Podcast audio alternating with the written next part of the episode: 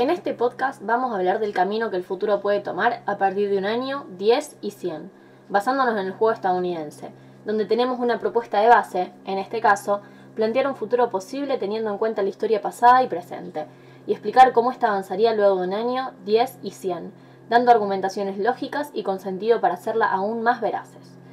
Los tres anfitriones, cada uno especialista en diferentes temas, tendrán una charla donde debatirán los diferentes puntos esenciales de la vida para poder así darle forma a este futuro posible.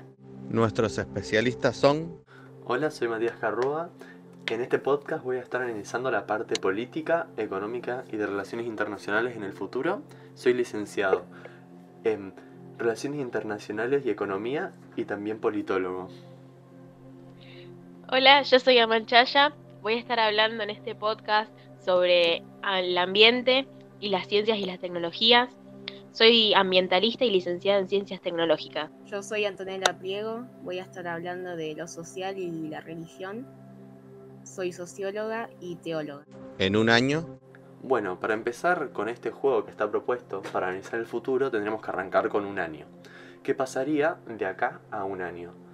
Bueno, yo desde las relaciones internacionales y la economía, eh, hay una consecuencia clara que va a pasar a la raíz de este coronavirus, que va a ser que va a haber una gran recesión económica, pero muy profunda, debido a todo este parón que se surgió a base de este virus en la economía mundial. Eh, las nuevas políticas cooperativistas que van a haber en el mundo y por parte de los Estados Unidos sobre todo y las grandes potencias van a llevar a que mediante las relaciones internacionales de los diferentes países se busque un mejor futuro económico entre todos en conjunto.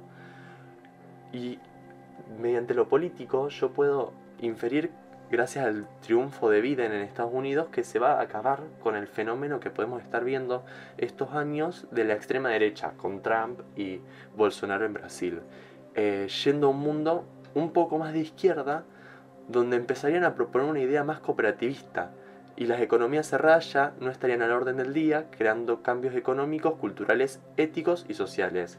¿No es así, Antonella, esos cambios sociales? En los cambios sociales no van a haber mucha diferencia.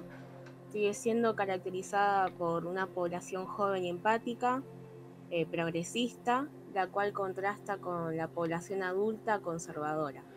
¿Qué podemos decir de lo ambiental?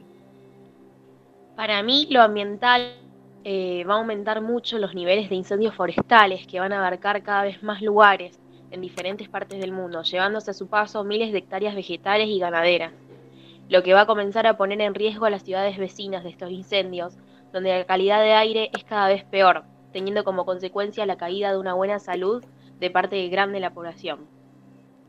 En cambio, para la ciencia y la tecnología, yo creo que la ciencia va a seguir avanzando en muchos campos, pero no con tantas diferencias a la situación actual en la que nos encontramos. Al igual que la tecnología, ya que son dos ramas que van de la mano y están constantemente evolucionando. Aunque cabe destacar que el problema de la información y la desinformación se profundiza día a día, llevando a gran parte de la población a tener tanto acceso a un gran número de información que va a empezar a hacer que las personas empiecen a malinterpretar la información, creando una gran nube de desinformación donde muchas personas caen y salen de la razón y la lógica científica. Anto, cuanto- ¿vos qué pensás en cuanto a la religión?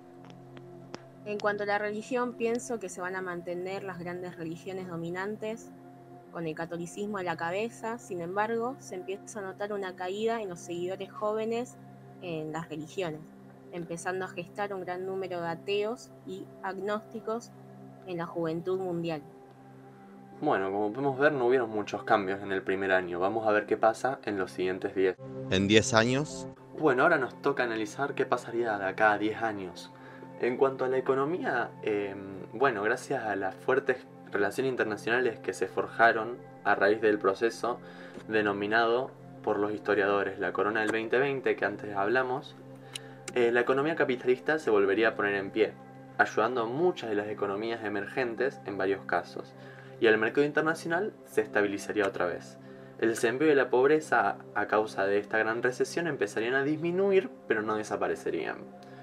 Pero bueno, en cuanto a la política, eh, con el satisfactorio avance en esta cuestión de economía y también social, la política de los países se mantendría en estos nuevos partidos electorales denominados cooperativistas, que, denominados así, por su gran apoyo y participación en materia de la nueva cooperación entre países, que se forma a nivel internacional y las bases democráticas y constitucionales de los países yo creería que se van a mantener igual durante muchos años más.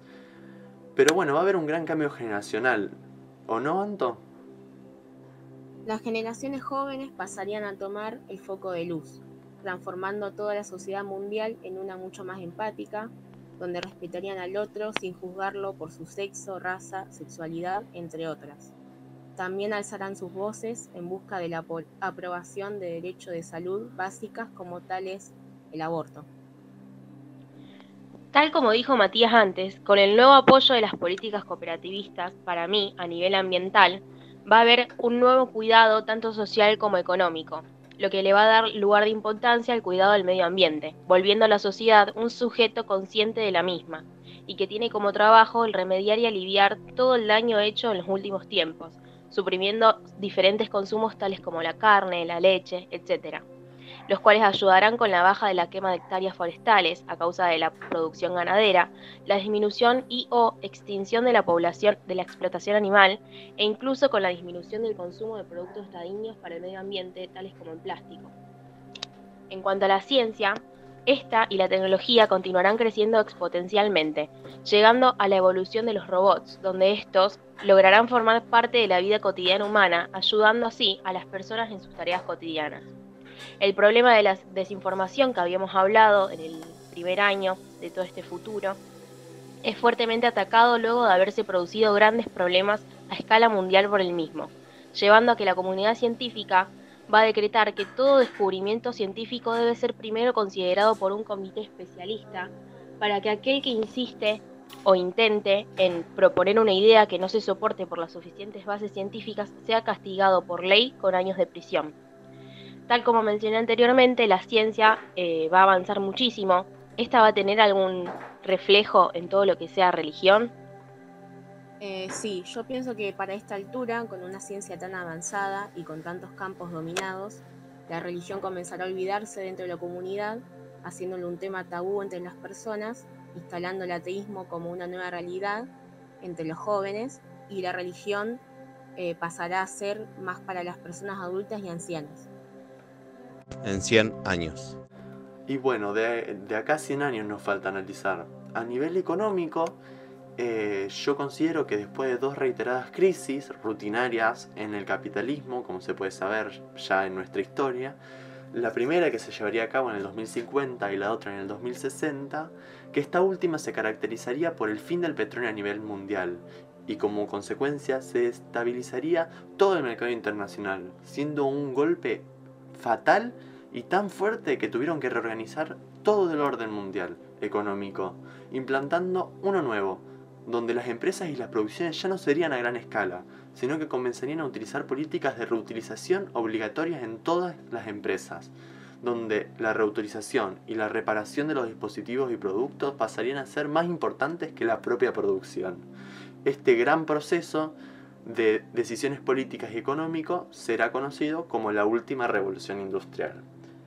En cuanto a la política, las bases democráticas y constitucionales de los países siempre se van a mantener, pero gracias al nuevo orden económico y político mundial, en el año 2065 se firmará el Tratado contra el Armisticio, que llevaría a todos los países del mundo a desarmar sus líneas militares y que el presupuesto de las Fuerzas Armadas pase a ser nulo en todos los países, lo que conduce a una nueva política internacional de paz.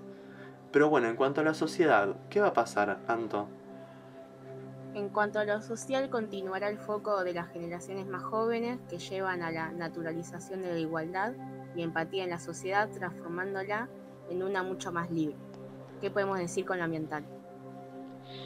Con respecto a lo ambiental, eh, va a ayudar mucho la naturalización de una vida más ecologista y la ayuda en la ciencia le va a dar lugar a nuevos métodos de energías renovables.